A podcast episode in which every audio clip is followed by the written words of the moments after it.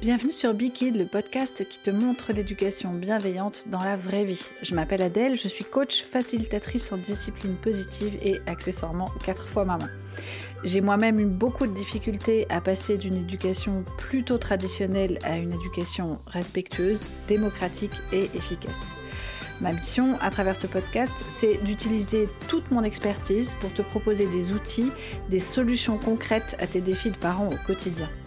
Même si ça te paraît souvent difficile, voire parfois utopique, je te promets que tu n'as pas besoin ni de crier, ni de punir, ni de menacer, ni même de mettre à l'écart ton enfant, et ça, quel que soit son âge.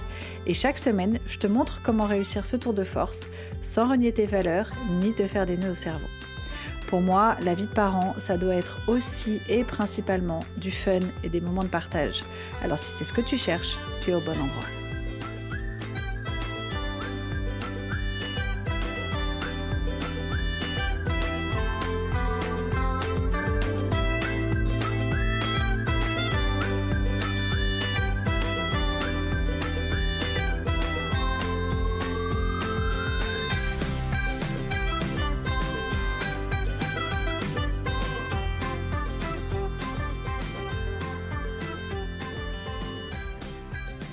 Je suis bien placée pour le savoir, mettre en place concrètement, dans la vraie vie, les principes de l'éducation bienveillante, c'est compliqué. Parfois, tu es convaincu du principe, tu as beaucoup lu, beaucoup écouté, mais quand tu essayes de mettre ça en place dans ta vie, ça marche pas. Et là, tu te dis, ben, soit ça marche pas et la bonne vieille méthode, finalement, c'est pas si mal Soit c'est que je m'y prends mal, et du coup, tu en profites pour t'auto-flageller un petit peu à l'occasion. Soit aussi, la troisième option, c'est ouais, mais moi j'ai un enfant vraiment difficile et avec eux, ça peut pas marcher. Alors, euh, je préfère te spoiler tout de suite, désolé, mais en fait, plus un enfant est challengeant et plus la bienveillance va être nécessaire. C'est-à-dire qu'avec un enfant challengeant, parce que on est bien d'accord, tous les enfants ne sont pas aussi faciles à élever. Il y en a avec qui c'est plus compliqué que d'autres, avec qui on a, on a plus de crises, plus de challenges, clairement. Et avec ces enfants-là, l'éducation autoritaire, je le sais, je l'ai testé pour toi. Euh, tu vas le droit dans le mur. Direct. C'est sans passer par la case départ. Et si tu tiens le coup jusqu'à l'adolescence, à l'adolescence, ça va être l'enfer sur Terre. Et là, tu risques carrément une grosse, grosse rupture de communication avec ton enfant. Donc, c'est à la limite, avec s'il y a bien une raison pour laquelle il faut switcher ton éducation, c'est celle-là. Euh, c'est un enfant challengeant et difficile, ah bah vas-y, fonce, change de paradigme, tu vas voir, ça va, ça va tout changer. Ça, c'est vraiment un contre-argument pour moi. Alors je te rassure, si ça ne donne pas les résultats que tu espères, c'est pas pour ces raisons-là. C'est pas parce que euh, ça fonctionne pas, c'est pas parce que tu n'y arrives pas. Je vais t'expliquer aujourd'hui pourquoi tu te retrouves en échec souvent, comme moi je me suis retrouvée souvent en échec, et je vais t'expliquer aussi comment on contourne ça. Alors, la première raison qui bloque euh, ton changement de paradigme, c'est le filtre de la punition et de la verticalité. De la verticalité, pardon. C'est ce filtre que tu te frappes partout, tout le temps autour de toi. Euh, que tu trouves dans ton entourage familial, amical, à l'école, dans les structures euh, d'accueil de ton enfant, que ce soit la crèche, encore une fois l'école, la nounou, euh, tout. C'est partout en France. On vit dans un pays et dans une époque dans notre pays où euh, il y a cette espèce de spectre de l'enfant roi, comme si c'était euh, la, menace ultime. Tu entends ça de partout, tu le vois de partout dans tous les médias. Tu es jugé en tant que parent, mais même euh, avant même que tu sois parent. Hein, donc, et on te rabâche sans cesse que les limites, que le cadre, que le respect, que l'obéissance. C'est utilisé à toutes les sauces. Notre pays est malheureusement café de cette culture psychanalytique qui, pour moi, est nulle et non avenue. Euh, on a beau faire beaucoup de progrès en, neurosciences et en médiatisation, ces avancées-là, euh, bah, typiquement le, vrai du faux sur la psychanalyse et les avancées neuroscientifiques, elles peinent encore à percer vraiment. Et tu peux même encore voir des grosses, grosses bêtises écrites et même transmises dans des formations, dans des programmes euh, de formation de personnel de la petite enfance. Il y a encore des livres euh, qui sont utilisés dans les formations, par exemple, de, toute la petite enfance, de la petite, petite enfance, mais même aussi chez les auxiliaires ou chez les puères. Tu, tu vois encore passer des lignes sur le complexe d'Oedipe, qui n'a, encore une fois, aucun fondement scientifique. Mais aucun. Le complexe de Deep, tu peux faire une croix dessus, l'oublier, le jeter à la poubelle, en faire ce que tu veux, mais surtout, surtout ne pas y croire. Ça n'existe pas, le complexe de Deep. Et pourtant, ça traîne encore dans pas mal de bouquins. C'est encore, euh, ça fait même partie des formations, ce qui paraît euh, complètement fou. Et donc, euh, ce filtre-là, cette ambiance-là, te donne l'impression on est dans la méfiance de cet enfant roi, c'est-à-dire qu'on a peur en fait de, ce que va devenir potentiellement notre enfant euh, si on ne gère pas cette, cette crise ou ce moment de façon ferme. Et euh, on a dans l'idée que notre enfant fait les choses pour un but négatif. Chercher les limites, chercher le cadre, tester aussi a énormément ça. Ah, mais il me teste. Mais d'où? Ça veut dire quoi? Il cherche les limites. Pourquoi? Quel intérêt a un enfant à chercher la limite, sachant qu'en général, la limite, c'est désagréable? Pourquoi il ferait ça? Ou elle ferait ça? C'est quoi son, son objectif à l'enfant? Euh, il faut être ferme, il faut imposer l'autorité, sinon il va te marcher sur la tête. Comment c'est juste possible? On parle d'un enfant. L'enfant, par définition, il va être vulnérable et dépendant. Elle est totalement dépendant, dépendante de nous, les adultes. Un enfant ne peut pas survivre sans un adulte. Il va être voué à une mort certaine, seul, sans les adultes. Donc ou elle sera forcément ultra dépendant de nous. Comment c'est juste possible qu'ils prennent un quelconque pouvoir? Ils en ont aucun. Ils n'ont aucun pouvoir de décision sur rien. Ils peuvent rien faire. Donc vraiment, ça vaut le coup de se poser la question de ce, paradigme-là ambiant, de ce, cette fameuse recherche de cadre de limites, d'où ça vient? Alors, moi je te le, je te le spoil, hein, ça vient de notre culture judéo-chrétienne et psychanalytique. Ça, c'est sûr et certain. Maintenant que c'est bien ancré et qu'on l'a dans le nez, qu'on l'a eu dans notre éducation et qu'on l'a partout autour de nous, comment on fait pour contourner ça? Moi, il y a une question que je pose souvent à mes clients et que je t'invite à te poser, c'est dans cette situation-là, qu'est-ce que mon enfant obtient de positif d'agréable en se comportant comme ça? Parce que s'il ne cherche pas à obtenir quelque chose de positif ou d'agréable, c'est qu'en fait, il ne cherche pas. c'est que le pauvre bichette, il n'a pas le choix. Il ne sait pas comment se comporter autrement. Il a probablement un besoin, une émotion. Il y a quelque chose qui va pas. Ça ne veut pas dire que son comportement, il est génial, il est agréable et qu'il faut le valider. J'ai absolument pas dit ça. Mais ça veut dire que son comportement ne cherche pas quelque chose. Il cherche pas de limite, cherche pas de cadre, il cherche pas de retour, il cherche pas à tester. Parce que tout ça là, le cadre, les limites, le retour, le test, si vraiment c'était quelque chose de recherché par l'enfant, mais pourquoi diable, c'est pas agréable. Quel intérêt il a à faire ça? Donc vraiment, quand un comportement euh, pas adapté de ton enfant et que tu as cette fâcheuse tendance à euh, te... Euh, comment dire à, grincer un peu des dents et dire Oh, il me cherche. Ok, il cherche quoi? Précisément là. Est-ce que vraiment euh, t'énerver, euh, ça va être quelque chose d'agréable pour lui ou pour elle? Est-ce que ça va lui apporter un bénéfice? Il y a peu de chance. Donc c'est très probablement pas une recherche. Ou alors c'est une recherche de combler un besoin. Mais du coup, ça n'a rien à voir. Et si tu combles le besoin, il y a de fortes chances que le comportement désagréable s'arrête. Donc ça, c'est une des premières pistes. Pour désinguer le fameux il ou elle cherche les limites, pourquoi? Quel intérêt a ton enfant à chercher des limites? Si tu n'en trouves pas, bah c'est que c'est pas ça qu'il cherche. Tout simplement. C'est qu'il t'exprime ou elle t'exprime autre chose.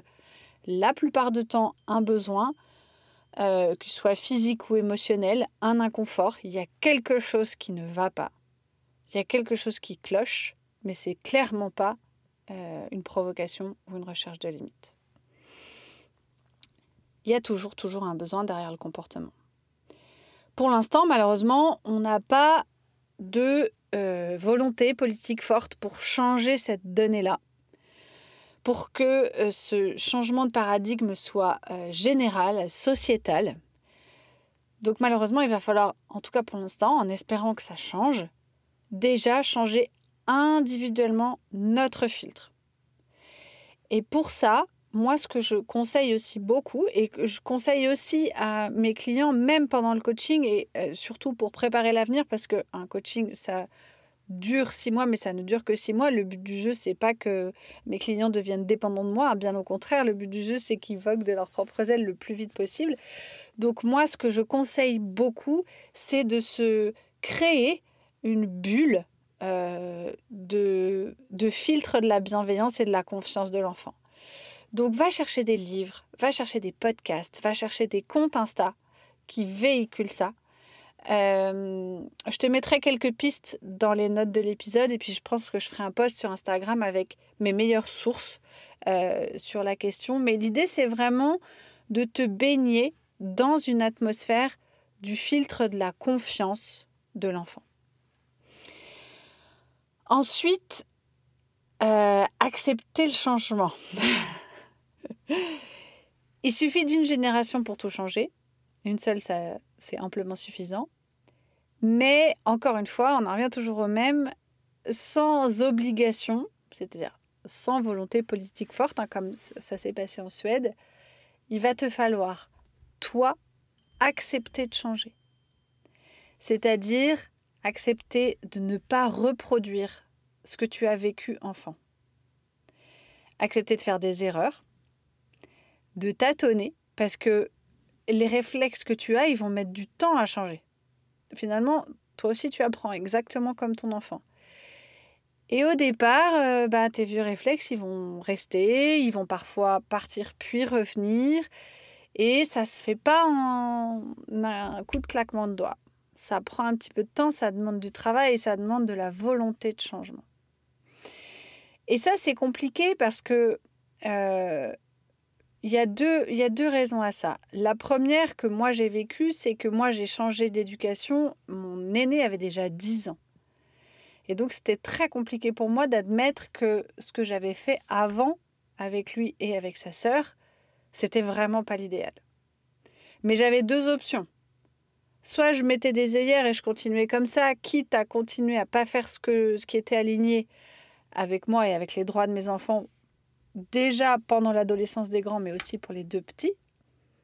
Soit j'acceptais que c'était pas OK et je changeais tout, quitte à ce que ce soit pas confortable.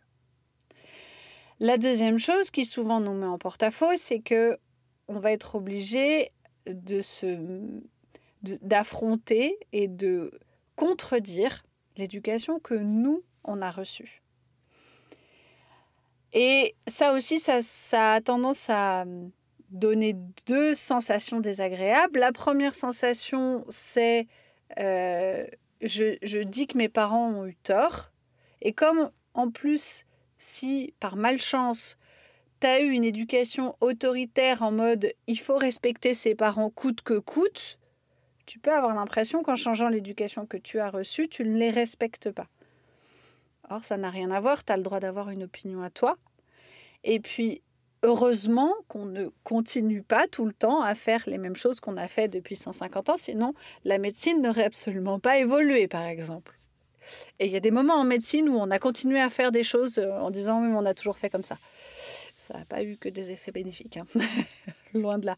Donc, c'est pas parce que euh, tes parents ont fait ça que tu n'as pas le droit de faire autre chose. C'est compliqué euh, de faire différemment et de se désolidariser un peu de l'éducation que nous ont donnée nos, parents sans avoir cette, euh, petite sensation d'infidélité, en fait. C'est ça le mot. Surtout si tu as une bonne relation avec tes parents, euh, ça peut, tu peux trouver ça un peu inconfortable. Mais c'est primordial de passer au-dessus de ça. Et pour ça, ça vaut le coup de se dire, ben, mes parents, ils ont fait ce qu'ils ont pu avec les moyens qu'ils avaient. Et c'est vrai. À l'époque, des informations, des données euh, sur les neurosciences, des outils euh, d'éducation bienveillante, en France, il n'y en avait pas. Ou très très peu. Et du coup, c'est normal qu'ils aient pas fait autrement, ils n'avaient pas la possibilité de faire autrement. Nous, on a la possibilité de faire autrement. On a les infos, on a les outils. Du coup, on n'a plus le droit à nous de faire euh, euh, comme si on n'avait rien vu. On ne peut pas faire autrement. Donc il y a cette petite sensation d'infidélité qu'il va falloir dépasser. Et euh, l'autre petit challenge désagréable, c'est que on peut avoir cette impression de se dire mais ça voudrait dire que moi j'ai été mal élevée et que donc moi je suis une mauvaise personne? Non, évidemment que ça n'a absolument rien à voir. Oui, l'éducation autoritaire, ça fonctionne dans le sens où euh, tu peux acquérir des compétences sociales, euh, être très bien intégré dans ta vie, être hyper bosseur ou hyper bosseuse, avoir plein plein de qualités. Mais d'une part, la plupart du temps, les valeurs qui t'ont été transmises n'ont pas été par le côté autoritaire de ton éducation.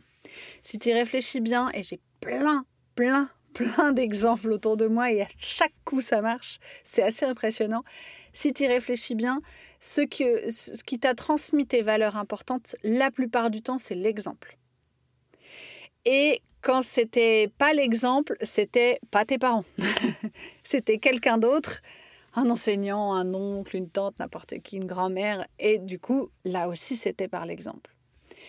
Donc, remettre en cause l'éducation que tu as reçue, ça ne veut pas dire que tu es une mauvaise personne, ça ne veut pas dire que tu as été mal, je mets des gros guillemets, hein, euh, élevé. Par contre, ça peut vouloir dire que euh, parfois, ta euh, communication avec tes parents sera pas si fluide que ça, sera pas si facile, et ça, c'est lié à l'autorité euh, brute qui rompt facilement la communication et qui peut rompre la communication à l'âge adulte.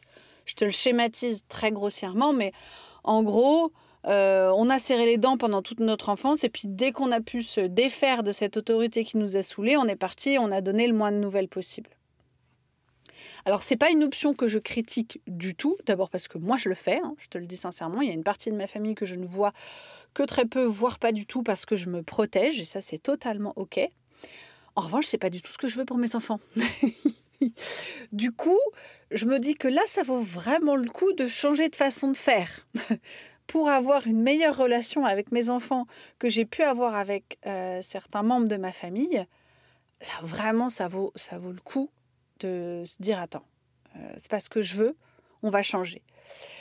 Euh, ça revient aussi à la crise d'adolescence, mais on a tendance à trouver ça un peu normal.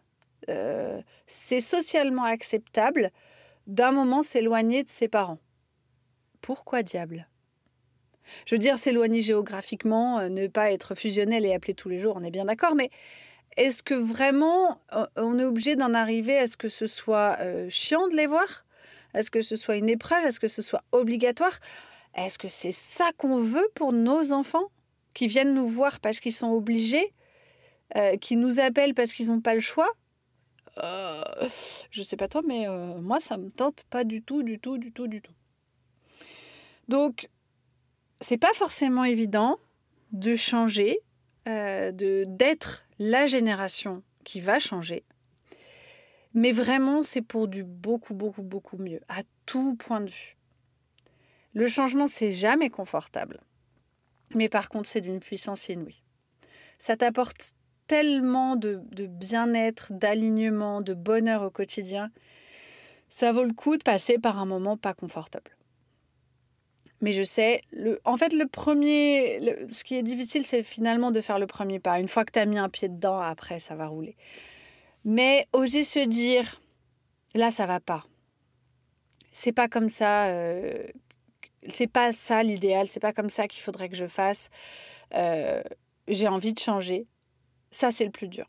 Et une fois que tu as fait ce pas-là, le reste, ça roule. La troisième chose qui te manque, et que moi, qui m'a manqué beaucoup, surtout au départ, c'est d'avoir des outils concrets, des choses palpables, des Ok, mais moi j'ai que ça comme exemple euh, de décider que mon enfant fera et il va faire. Du coup, quand on me dit il faut plus punir, il faut plus être autoritaire, il faut plus être vertical, euh, comment je fais? Qu'est-ce que j'ai d'autre? Moi, je me suis retrouvée dans, dans cette solitude immense où j'avais personne pour me montrer la voie. La seule chose que je connaissais, c'était les menaces, les punitions, les cris. Je savais pas par quoi remplacer ça. Comme par exemple, comment convaincre un enfant de s'habiller chaudement? Bah, Utiliser les conséquences naturelles ou logiques, ou éventuellement mon couteau suisse. Mon couteau suisse, c'est euh, adresse-toi un enfant comme tu t'adresserais à un adulte. Je l'appelle mon couteau suisse parce que j'utilise dans beaucoup de situations, c'est assez polyvalent et que c'est un outil que j'utilise aussi quand je ne sais plus quoi faire. Quand je suis un peu démunie ou que je suis fatiguée, euh, je n'ai pas trop envie de réfléchir, euh, je switch mon filtre tout de suite en me disant Attends, je vais faire comme si je parlais à un adulte et ça va bien se passer. Donc, ça, euh, utiliser les conséquences naturelles, c'est-à-dire en fait, laisser l'enfant sortir en t-shirt et se rendre compte par lui-même qu'il a froid et mettre lui-même tout seul sa veste, alors ça paraît bateau, hein. ça paraît simple et limpide. Mais moi, jamais j'y aurais pensé, en fait. Euh, et quand j'ai lu cet outil la première fois, je me souviens, c'était chez Charlotte Ducharme, je me suis trouvée tellement bête. Je me suis dit, mais pourquoi j'y ai pas pensé, en fait? Ben, tu n'y as pas pensé parce que personne t'y a fait penser, tout simplement. Donc ça, c'est des exemples d'outils que j'utilise assez régulièrement. Donc soit les conséquences naturelles ou logiques, soit euh, le fait de euh, traduire, entre guillemets, ton discours euh, comme si tu parlais à un adulte, changer de posture, faire un petit pas de côté. mais par exemple, pour un autre cas, un enfant qui a du mal à se brosser les dents, je vais plutôt utiliser le jeu notamment le jeu caricatural qui consiste à, se faire se brosser les dents avec du Nutella. Alors ça c'est hyper drôle, surtout si tu le fais avec ton enfant. Tu essaies de bien mettre du Nutella partout et après tu dis à l'enfant, bah voilà, avec le dentifrice ça va être pareil, on va jouer comme si c'était du Nutella. Euh, ça fait rire, ça rend le truc fun. Alors après, pour euh, reproduire le jeu, tu peux mettre de la musique, tu peux te rappeler du jeu, tu peux le refaire régulièrement si vraiment l'enfant... Alors bien sûr, faut se brosser les dents après le Nutella, hein, sinon ça marche pas. Mais le jeu, ça, c'est un outil aussi que j'utilise beaucoup. Alors il y a l'exemple du brossage de dents parce que c'est un soin, mais je vais l'utiliser dans plein plein d'autres cas, notamment pour les enfants qui sont angoissés, les angoisses de les angoisses d'hospite aussi. Le jeu libre fonctionne très bien pour ça. Euh, pour un enfant qui a une tendance euh, tyrannique ou qui va se mettre souvent en colère, un enfant qui est souvent frustré, il y a des enfants comme ça, moi j'en ai un. Euh, je vais proposer, alors ça va pareil varier en fonction du cas de l'enfant et du, du, moment, mais le temps dédié dans ces cas-là fonctionne très bien. Alors le temps dédié, c'est un temps que tu vas accorder à l'enfant, c'est pas forcément long ni forcément quotidien, hein, mais c'est un petit temps sans distraction, donc sans téléphone, euh, que tu vas accorder à l'enfant 5 à 10 minutes par jour, juste pour être avec lui ou avec elle, juste pour discuter, juste pour connecter. Donc ça, c'est le temps dédié. Euh, je conseille aussi souvent de veiller à ce que le besoin de pouvoir soit comblé. Alors ça, c'est un, un petit peu plus compliqué à t'expliquer, mais en gros, Euh, nos enfants ont très très très peu de pouvoir sur leur vie. Et euh, ce besoin de pouvoir, quand il est vraiment en déficit et quand il n'est pas comblé, chez l'enfant ou chez l'adulte, euh, ça donne des situations de, de colère permanente et de frustration très très grande. Et c'est des enfants qui n'ont pas l'impression d'appartenir à la famille. C'est comme ils n'ont pas de poids, ils ont l'impression d'être ballottés là dans cette vie, de rien pouvoir décider. Et euh, d'un point de vue de, l'équilibre psychique, c'est terrible. Donc, euh, veiller à combler le besoin de pouvoir par plein de petites choses du quotidien, euh, ça, ça aide énormément, surtout ces, ces enfants-là ou ces situations-là. Donc, tu vois, euh, ah bah, c'est le principe d'un outil, c'est-à-dire qu'un outil, ça s'utilise dans un cas précis. Tu n'utilises pas un marteau pour visser et inversement une visseuse pour euh, enfoncer un clou. tu peux essayer, mais ça va marcher moins bien. Ce qui est compliqué en parentalité, c'est que euh, tu sais pas forcément à l'avance si c'est une vis ou un clou, et que du coup, bah, des fois, faut essayer, puis te rendre compte que ah non, c'était pas le bon outil. Bon, bah, la prochaine fois, j'essaierai celui-là. Euh, et des outils comme ça, j'en ai à peu près une trentaine. Euh, je les utilise moi tous les jours. Alors, je les utilise bien sûr euh, dans ma vie avec mes enfants, mais je les propose aussi euh, à mes clients en coaching. Et bah, si je les utilise pas bien, ça va pas fonctionner.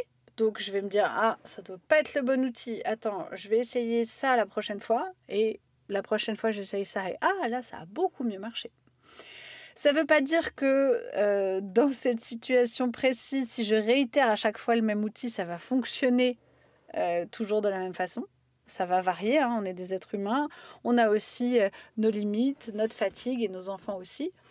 Mais ça veut dire qu'à force euh, d'essayer, à force d'expérimenter, à force d'utiliser les outils, ben, tu réfléchis même plus. Moi, ça m'arrive des fois, j'ai même des clients qui me disent bah, dans ce cas-là, tu as utilisé quel outil? Et quand j'y réfléchis, je sais même plus parce que je l'ai fait de façon tellement intuitive, je suis obligée de redécrypter la situation et de me dire alors attends, là c'était celui-là, puis après j'ai utilisé l'autre. En fait, à force, bah, ça devient fluide et exactement comme euh, euh, tu as appris à conduire, tu sais que là, il faut passer cette vitesse, là, il faut passer celle-là. Au début, ça te demandait une réflexion et tu te disais, je passe d'abord un, puis deux, puis trois. Bon, bah maintenant, tu réfléchis plus, tu sais, euh, euh, sans même regarder ce que tu fais, tu, tu le fais. Bah, c'est exactement la même chose avec les, les outils de parentalité. À force de les utiliser, et moi, c'est pour ça que je t'encourage souvent à te tromper. Moi, je trouve que, mais c'est logique puisque c'est comme ça que notre cerveau apprend, c'est encore plus pertinent quand tu te trompes. Parce que quand tu n'utilises pas le bon outil, tu t'en souviens en général. Et du coup, tu réessayes. Ah oui, là, comme ça, ça fonctionne beaucoup, beaucoup mieux. Donc voilà, ce qui souvent peut manquer, enfin moi en tout cas, ce qui m'a beaucoup, beaucoup manqué, c'est des outils et bien sûr des outils concrets. Euh, la théorie, c'est super et tu en as besoin, tu as besoin de l'intégrer pour changer de paradigme. Mais il y a un moment donné, quand tu es face à ton enfant et que tu n'as pas d'outils concrets, que tu sais pas quoi mettre euh, en place, ben, ça, ne s'invente pas, quoi. Enfin, tu, tu es démuni, tu sais, tu sais pas quoi faire. Et du coup, moi, ce qui se passait, c'est comme j'avais pas d'outils, ben, je revenais à euh, ce que je savais faire, c'est-à-dire à menacer, crier, punir.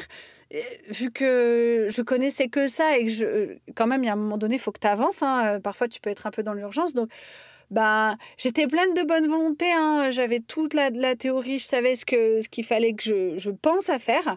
Et puis quand j'arrivais sur le moment, euh, bon bah quand j'avais euh, un caca nerveux euh, pour un toast pas coupé dans le bon sens, bon bah j'étais un peu démunie quand même. Puis à un moment donné, il est l'heure, faut aller à l'école, faut avancer. Enfin tu vois, donc tu finis par euh, retrouver tes vieux réflexes parce que ceux-là tu les connais, ceux-là ils fonctionnent. Alors tu te retrouves dans un stress pas possible, euh, tu n'arrives pas forcément à bien gérer la crise ou alors tu hurles et c'est pas du tout ce que tu voulais faire. En tout cas moi c'était mon cas. Donc moi je me retrouvais hyper frustrée avec cette sensation que j'étais nulle et que j'arrivais à rien. Mais en fait la seule chose qui me manquait c'était un guide, c'était quelqu'un qui me prenne la main et qui me montre euh, comment j'allais y arriver et quels outils j'allais pouvoir utiliser dans tel moment pour pouvoir me sortir de situations délicates. Et donc, si toi aussi tu manques euh, d'outils de temps en temps pour mettre en pratique, j'ai créé une boîte à outils spécialement pour ça, avec euh, un condensé de vraiment tous les outils que j'utilise au quotidien. Il y en a une trentaine. Euh, tu, avec évidemment le mode d'emploi et des exemples, parce que les outils, c'est pareil, la théorie c'est super, mais je trouve que c'est parfois difficile de savoir comment l'adapter en fonction des outils euh, à ton quotidien. Tu vois, quand je te dis euh, euh, combler le besoin de pouvoir de ton enfant, tu me dis ouais, ça, veut dire quoi? Je laisse tout faire. Ça n'a rien à voir. Il faut que je te donne des exemples concrets pour que tu comprennent comment utiliser cet outil-là. Et il y en a plein d'autres comme ça, euh, sans explication et sans exemple. Moi, je trouve que c'est un peu raide. Donc, euh, à chaque outil, tu auras un descriptif écrit dans le workbook, mais tu as aussi un audio qui te donne plus de détails sur le fonctionnement de l'outil et surtout qui te donne des exemples, parce que moi, je trouve que c'est ça qui permet de comprendre comment l'adapter à ta vie, parce que souvent, les exemples avec les enfants, on a tendance à les retrouver un petit peu partout. Hein. Euh, il y a des choses que euh, beaucoup de parents vivent, soyons, soyons honnêtes. Donc cette boîte à outils, elle va être disponible en deux formules. Soit tu te sens de tâtonner un peu tout seul ou toute seule, d'accepter tes erreurs et tes errances et tu mets ça en place dans ton quotidien. Et tu peux avoir la boîte à outils en autonomie. Soit tu as envie d'aller plus vite ou tu as besoin, comme moi, qu'on te prenne par la main, tu as besoin d'encouragement, de réponses concrètes et tu peux choisir la formule avec euh, euh, accès à moi via WhatsApp pendant un mois. Donc je te mets toutes les infos de la boîte à outils dans les notes euh, de l'épisode. Tu auras aussi un petit aperçu sur mon compte Instagram très bientôt dans un format calendrier de l'Avent, c'est-à-dire que pendant tout l'Avent du mois de décembre, tous les jours, je vais te partager un outil avec euh, un ou deux exemples et ça te donnera un aperçu de comment j'utilise et à quoi ça sert dans la vraie vie.